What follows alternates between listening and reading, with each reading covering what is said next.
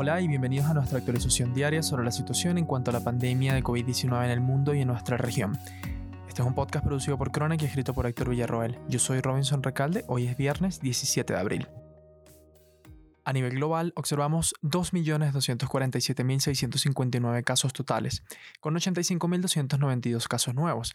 Las estadísticas de mortalidad se ubican en un total de 154.086 decesos, de los cuales 8.615 corresponden a fallecimientos observados el día de hoy.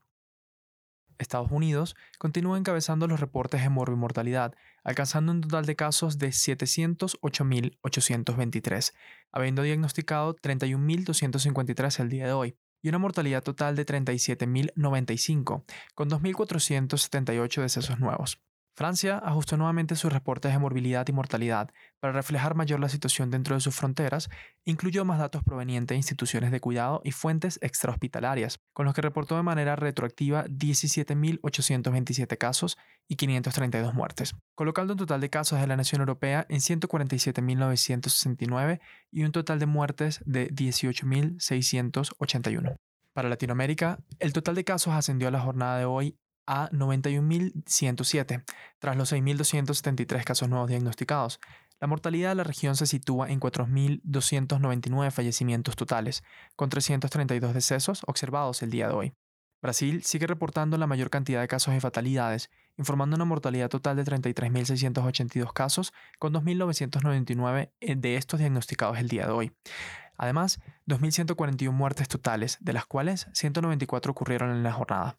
En noticias globales, el presidente brasileño Jair Bolsonaro destituyó al ministro de Salud, Luis Enrique Mandetta, en una decisión que entró en efecto el día de hoy, según informó el ahora exministro a través de su cuenta de Twitter. En el comunicado, el político anunció la decisión del Ejecutivo e hizo llegar sus agradecimientos al equipo que habría trabajado bajo su dirección en el Ministerio de Salud.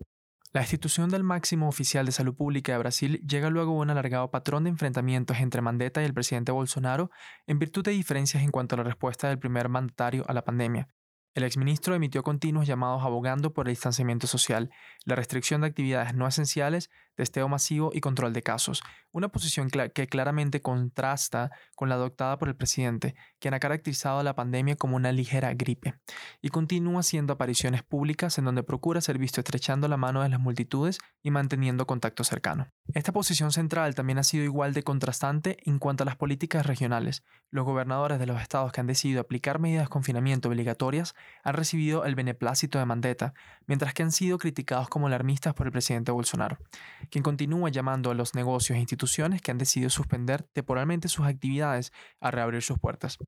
Es importante recordar que hasta ahora Brasil no tiene dispuestas medidas de confinamiento a nivel nacional ni restricción de ninguna actividad económica, tan solo una prohibición de entrada de vuelos internacionales. La decisión del presidente de separar a Mandetta de la cartera del Ministerio de Salud sucedió después de que el pasado domingo este diera una entrevista en la cual exhortó a las fuerzas públicas de Brasil a actuar, cito, en una sola voz. Una crítica implícita a las políticas hasta ahora adoptadas por el gobierno de Bolsonaro, quien se refirió a la destitución de su ministro como un, entre comillas, divorcio amigable.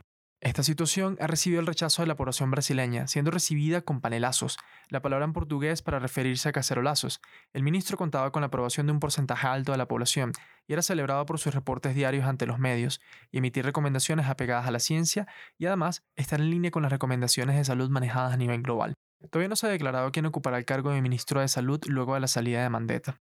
Los modelos epidemiológicos del Imperial College London estiman que Brasil sufrirá una impactante cifra de 1.1 millón de muertes a causa de la pandemia y aseguran que el alcance real de la enfermedad en el país está siendo subestimado por la falta de testeo masivo.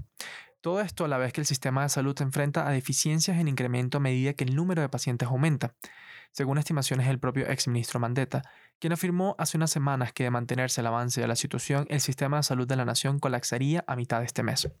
Con esto llegamos al final de nuestra actualización diaria. Recuerden acompañarnos este domingo para nuestro especial en donde compartiremos con ustedes una entrevista con Belén Prado, investigadora del Instituto de Microbiología de la Universidad de San Francisco de Quito, quien forma parte del equipo responsable por identificar la cepa del nuevo coronavirus que se disemina en Ecuador. Recuerden protegerse ustedes y a sus familias. Les habló Robinson Recalde. Hasta mañana.